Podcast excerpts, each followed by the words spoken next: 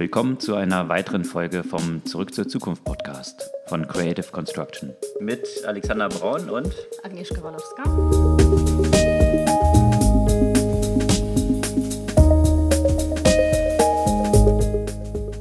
Was gab's denn? Eine wahrscheinlich für die meisten etwas langweilige, aber umso wichtigere Nachricht betrifft das Urheberrecht, was im EU-Parlament jetzt gerade so in der letzten Iteration ist, Copyright Law. Und zwar geht es darum, äh, um sogenannte Upload-Filter. Und das hat zur Konsequenz, dass eigentlich jede Plattform dafür verantwortlich sein wird, was für Inhalte auf sie hochgeladen werden äh, mit entsprechenden äh, Strafandrohungen. In Konsequenz wird es das bedeuten, dass jede Plattform alle Inhalte erstmal filtern muss. Sprich, äh, Copyright-Filter rauf, ja, automatisch Content ausgesiebt wird. Und das hat zwei Konsequenzen. Einerseits können sich solche Filter nur große Plattformen leisten, weil das, ja, das sind Millionenbeträge, die für sowas zu investieren sind. Also werden gerade kleinere Plattformen hier aus Europa geschwächt werden. Große Plattformen wie Facebook und Google wird es weiter stärken, weil das eigentlich die einzigen Player sind, die sich das leisten können. Auf der anderen Seite kann jeder ohne irgendeine Handhabe angeben, dass er das Recht an irgendeinem Werk hätte oder an irgendeinem Auszug.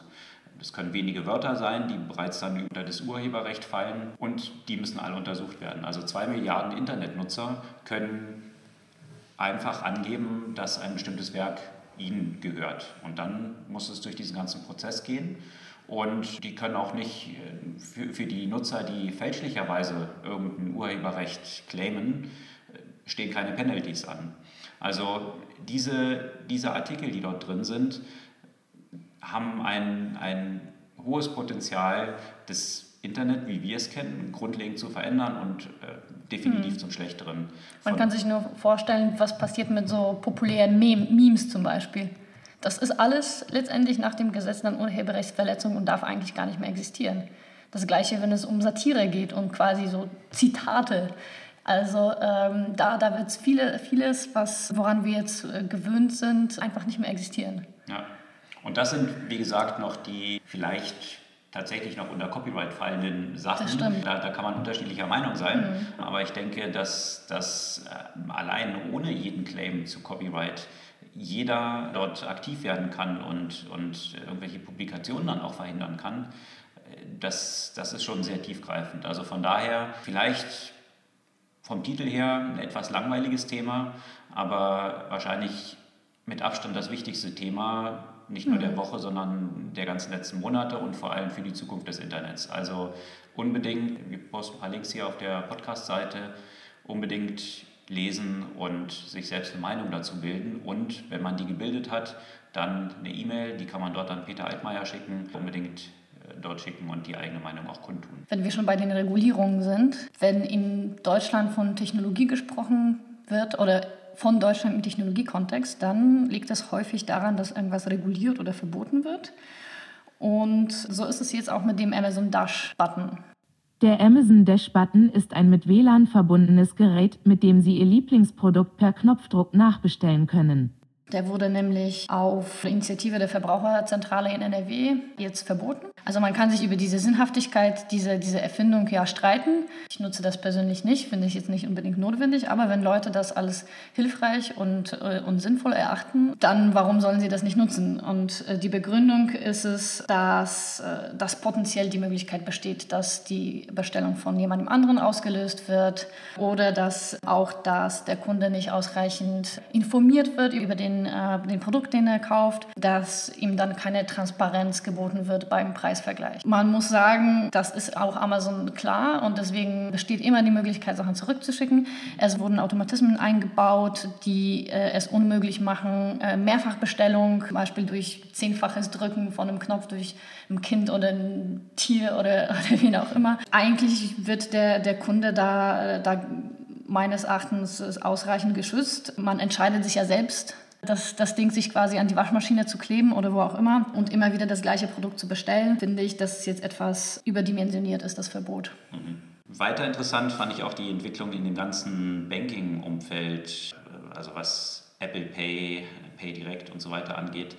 Äh, in der letzten Woche gab es ja sensationelle News von N26, die auf einen Schlag zur drittwertvollsten deutschen Bank aufgestiegen sind, durch äh, also einer weiteren Finanzierungsrunde mit 2,3 Milliarden Euro bewertet. Jetzt gibt es aber auch eine ganze Menge von weiteren Entwicklungen rund um Apple Pay, was natürlich unter anderem von N26 auch angeboten wird, ein paar anderen Banken, die, die auch daran teilnehmen. Da gibt es jetzt erste Zahlen. Apple hat natürlich äh, die Banken so ein bisschen unter Knebelvertrag genommen, dass sie nichts wirklich zu Apple Pay direkt sagen dürfen. Es gibt aber interessante Entwicklungen, aus denen sich die, der Erfolg von Apple Pay ableiten lässt. Und der scheint tatsächlich die Erwartung der Banken übertroffen zu haben, sodass etwa bei der Comdirect Bank am ersten Anmeldetag im fünfstelligen Bereich gewesen ist bei Apple Pay und auch bei N26 ein deutlicher Anstieg der Neukunden stattgefunden hat, der auf dieses Event Aktivierung oder Einführung von Apple Pay zurückzuführen ist. Aber nicht nur die Aktivierung, sondern tatsächlich auch die Umsätze, die mit Apple Pay gemacht werden, sind wesentlich höher als die von den Kreditkartenzahlungen selber. Also hier ist der Warenkorbwert im Schnitt um über 12 Prozent gestiegen und im Schnitt kommt direkt berichtet, es äh, war ein Bericht der Süddeutschen Zeitung, dass 225 Euro im Schnitt pro Monat mit Apple Pay bezahlt werden. Vergleichbar eine Visa-Karte sind es nur 96 Euro. Also auf mehrerlei Ebene ein durchaus veritabler Start für Apple Pay in Deutschland. Damit nicht wirklich direkt verknüpft, aber mit den Banken zumindest direkt verknüpft, ist die ganze Pay-Direct-Geschichte. Da hatten ja die Banken gemeinschaftlich einen PayPal-Klon so würde ich es mal bezeichnen, geplant und gestartet mit großem Investment natürlich, was dahinter steckt. Und hier erlebt man jetzt nicht wirklich überraschend, wenn man sich anschaut, wie lange PayPal schon am Markt ist und wie viele Kunden die schon haben, äh, erlebt man bei PayDirect eine ziemliche Bruchlandung gerade. Und zwar in der Form, dass jetzt einzelne Banken, also Consorsbank, Hypovereinsbank, ING mhm. Deutschland, MLP, Santander und Targobank bekannt gegeben haben, dass sie raus wollen aus der ganzen Geschichte. Also letztendlich geht es da dort ja um weitere Finanzierungsrunden und da möchten die eben nicht mehr dabei sein. Also nicht noch mehr Geld in ein Projekt stecken, das kann man aus diesem Move ableiten, für das sie nicht viel Potenzial mehr sehen.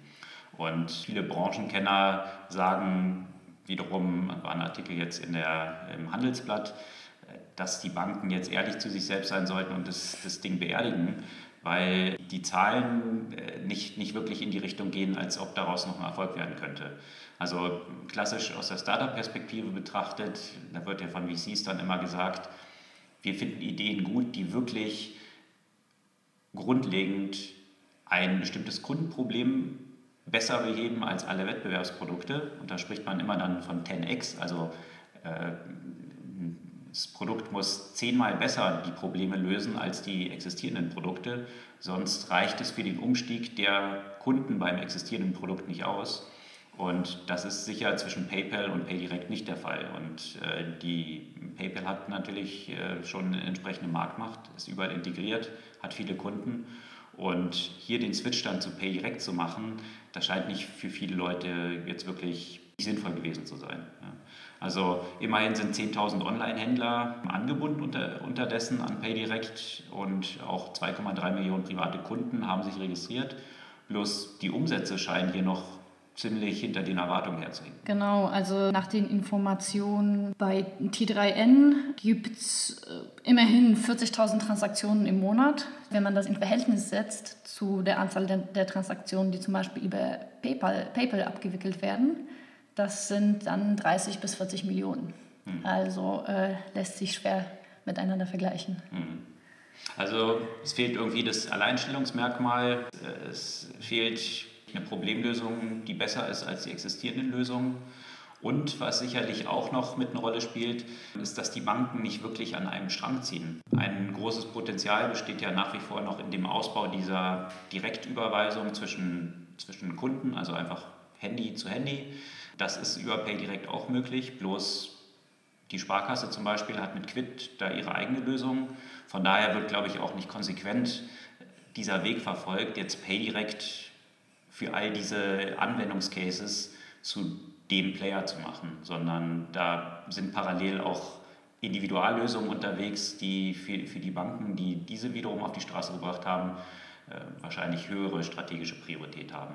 Und ja, insofern in der Branche die Expertenmeinung, don't throw good money after bad, das Ding beerdigen. Und, ja. Fertig ist es. Ja, wenn wir die, die, die Finanz- und Regulierungsthemen verlassen und uns ein bisschen in Richtung äh, Spaß äh, bewegen. Noch mehr Spaß. Als Was mich natürlich sofort angesprochen hat als äh, leidenschaftliche Läuferin, ist der neue Schuh von Nike. Nike Adapt BB heißt das. Äh, das ist leider noch kein Laufschuh, sondern erstmal ein Basketballschuh und wurde entwickelt als eben ein, ein smartes, smarter Schuh. Das ist ja auch nicht das erste Mal, dass Nike das macht, aber bisher war das eher im Bereich Aktivitätstracking. Dieser Schuh ist ganz anders und zwar soll er sich äh, automatisiert auch dem Fuß anpassen. Das heißt, als äh, Basketballspieler, da kenne ich mich nicht ausreichend aus, aber auch als Läufer, Langstreckenläufer hat man häufig das Problem, dass nach Kilometer 20, 30 einem der Fuß anschwillt. Und dann wird der Schuh einfach etwas zu eng. Und das erkennt dieser Schuh und äh, ist in der Lage, sich automatisch etwas fester zu ziehen oder etwas lockerer. Und das ist so der, der, der erste Schritt. Und äh, man kann sich ja auch natürlich vorstellen, dass, dass viele andere Anwendungen äh, folgen. Es könnte sich ja auch der Neigung zum Beispiel anpassen oder der Schnelligkeit. Äh, auch da bedarf es einfach auch etwas anderer Lage der Sohle oder etwas anderer Festigkeit des Schuhs. Und was das Schuh auch kann, ist äh, bunt leuchten. Äh, das kann man dann sich aussuchen, wie bunt es leuchtet. ist vielleicht nicht ganz wichtig. Aber wer weiß, in so Zeiten von Instagram sind natürlich so coole Effekte ja auch natürlich nicht unwichtig. Also ich bin auf jeden Fall sehr gespannt, was so die nächsten Schritte in diesem Bereich sein, sein werden. Ich finde es aber, dass es wirklich mal jetzt eine sinnvolle Anwendung von so einem smarten Connected Schuh alles jetzt so das ein Aktivitätstracker, den es äh, sowieso schon überall gibt. Mhm. Und wo wir jetzt bei Instagram sind, Instagram war bisher so in dem ganzen äh, Facebook-Umfeld eher so der Good Guy und so Everybody's Darling. Aber jetzt gerät auch Instagram unter Kritik. Und zwar hat Instagram offiziell die ganzen äh, Apps, die es ermöglichen, Followers zu kaufen, aus, aus der Plattform rausgeschmissen. Auf der anderen Seite wurden von Instagram die Ads an solche Anbieter verkauft. Hm. Was natürlich so ein bisschen inkonsequent ist. Eine ganz interessante Schlagzeile, die, die heute gerade vom Wall Street Journal veröffentlicht wurde, betrifft noch unseren Lieblingskandidaten WeWork. Den hatten wir in der letzten Folge, wo es ja um Bewertungen von WeWork und der Aussicht des Geschäftsmodells von WeWork ging. Jetzt ist bekannt geworden, dass Adam Newman, der Gründer von WeWork, so sehr in diesem Hippie-Umfeld unterwegs, Make the World a Better Place, eine ganze Menge eigener Immobilien gekauft hat, die er mit vielen Millionen Gewinnen an WeWork weitervermietet. Mhm. Äh, natürlich jetzt nicht grundlegend äh, verwerflich, aber für mich doch ein ganz interessantes Licht, was es wiederum auch auf, auf diese Weltverbesserungspläne und äh, den Altruismus, äh, der sehr stark zur Schau gestellt wird, doch so ein bisschen wirft. Und ja, für mich natürlich auch nochmal ein Schlaglicht auf, auf dieses Geschäftsmodell von WeWork, wo man auf der einen Seite langfristige Verträge eingeht, also WeWork, die dann kurzfristig weitervermietet werden. Das funktioniert natürlich in Zeiten des Wirtschaftsaufschwungs mit steigenden Mieten ganz gut. Es wird spannend sein zu sehen, was dann passiert, wenn die Preise nach unten gehen, was gerade der Fall ist, also im Wirtschaftsabschwung. Es werden immer wieder neue Entwicklungen äh, im Bereich Automotive äh, vorgestellt. Natürlich ist das, das meiste geht in Richtung Elektromobilität und in Richtung autonomes Fahren.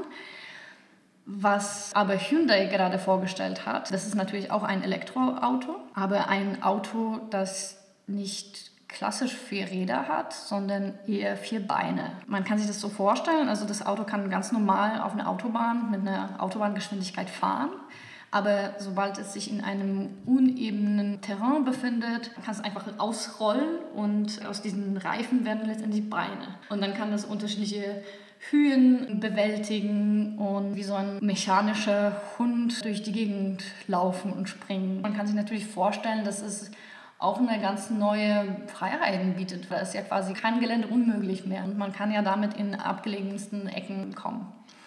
Oder auch im Prenzlauer Berg unterwegs sein, wo die SUVs, die man, die man jetzt schon nicht braucht, dann noch besseres Terrain ermöglichen.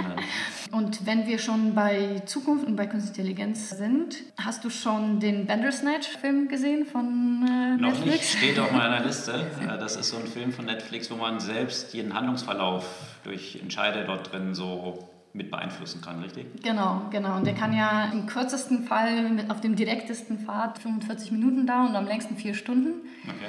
Ich bin dann irgendwann mal bei 2 Stunden 30 äh, gelandet. An sich eine sehr interessante Erfahrung. Äh, quasi der, der erste solche Film, in dem der Zuschauer oder Spieler, je nachdem wie man das sieht, entscheidet, was so die nächsten Schritte sind. Und das sind erstmal so harmlose Entscheidungen, welche Brand von Cereals die Hauptfigur essen soll, bis zu viel, sagen wir mal, entscheidenderen oder wichtigeren Entscheidungen. Ich werde hier nicht spoilen, welche das sind. Aber merkt man denn, wenn man jetzt diese Entscheidung trifft, woher weißt du, was die Alternativen gewesen wären? Das weißt du halt nicht wirklich. Oder weil doch, du, doch, du, hast ja immer, du, du, hast ja immer Alternativen. Du, du hast ja immer A, B oder ja. A, B, C zur Aber Auswahl. welche Entscheidungen jetzt wichtig gewesen sind oder nicht, das meine ich. Es gab früher mit diesen Computerspielen da musste man teilweise bei, bei einem Bäcker irgendwie mhm. dreimal klingeln, der dann irgendwie ein hartes Brot aus dem Fenster geschmissen hat, was man dann fünf Level später irgendwie brauchte, sonst wäre man nicht weitergekommen. Das heißt, ob die Entscheidung für das Serial, was du jetzt dort äh, mhm. erwähnt hast, nachher die entscheidende gewesen ist oder die, ob ich aus dem Fenster gesprungen bin oder nicht. Vielleicht nicht wichtiger, aber gewichtiger sozusagen in, in einer menschlichen Wahrnehmung. Okay. Wenn ich jetzt entscheide, was ich heute zum Frühstück habe oder welchen Song ich höre, da denke ich mir vielleicht, ja, egal, auch wenn es vielleicht für diesen Verlauf eine Relevanz hat. Aber wenn ich dann zum Beispiel die Entscheidung habe, jemanden umzubringen, dann ist es vielleicht okay. auch noch was anderes. da gab es einen interessanten Beitrag zu dem Thema, ja, was da und auch die Konsequenzen sind, weil die Daten werden ja auch von Netflix ja erfasst. Und okay, welchen Serial ich jetzt ausgesucht habe, ist es jetzt vielleicht nicht so interessant, aber wenn ich dann jetzt tendenziell dazu neige, die etwas gewaltgeladenen Entscheidungen zu treffen. Ja, also dass ich, wenn ich jetzt die Entscheidung habe, jemanden umzubringen versus nicht umzubringen, ähm, aus dem Fenster zu springen oder jemandem anderen aus dem Fenster springen zu lassen, kann man da vielleicht schon Rückschlüsse über Persönlichkeitsprofil ziehen und was sind dann die Konsequenzen werden mir dann zum Beispiel andere Filme vorgeschlagen oder äh, werde ich irgendwie geprofiled? Werden die Daten, was passiert dann mit diesen Daten? Werden sie nur für diesen Film genutzt? Da ist Netflix ja auch relativ vage auch in ihren Datenschutzbestimmungen. Gibt es Netflix eigentlich in China? Sonst wäre es ja ganz interessant, dann könnte man das gleich mit dem äh, Social Scoring System genau. verbinden und äh, ja. Also in China gibt es das glaube ich nicht, aber ich glaube so Elemente von Social Scoring, die werden wir hier auch äh, von daher haben. bald eine Zusammenführung dieser Systeme. Was ich aber auch ganz spannend daran finde, ist eigentlich, dass wie so ein Amalgam aus Gaming und Filmschauen mhm. existiert, also eigentlich beide Branchen aufeinander zusteuern. Computerspiele immer äh, realistischer werden, Filmsequenzen enthalten oder immer mehr aus super realistischen Filmsequenzen bestehen.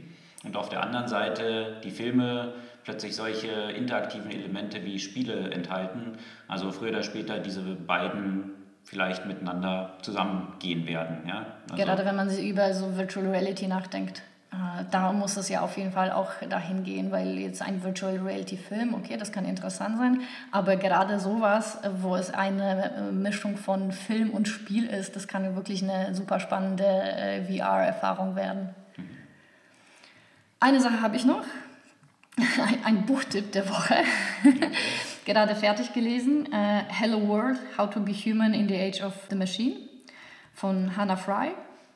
Und was ich interessant daran finde, ist es, dass das Buch sehr, sehr ausgewogen ist. Es handelt sich letztendlich da um, um die Algorithmen, die jetzt in unserem Leben schon, schon äh, weitgehend existent sind und was so die Konsequenzen sind, sowohl im Positiven als auch im Negativen. Und was ich eben daran, daran gut finde, ist, dass es sehr ausgewogen ist Das ist recht weit entfernt von einseitigen dystopischen oder auch einseitigen utopischen Vorstellungen von, algorithmischen, äh, von der algorithmischen Zukunft oder auch der algorithmischen Gegenwart. Auf jeden Fall liest sich auch sehr gut, auf jeden Fall empfehlenswert.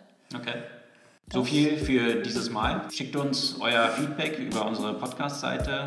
Wir lesen und hören jedes Feedback gerne rein und freuen uns. Wir hören uns nächstes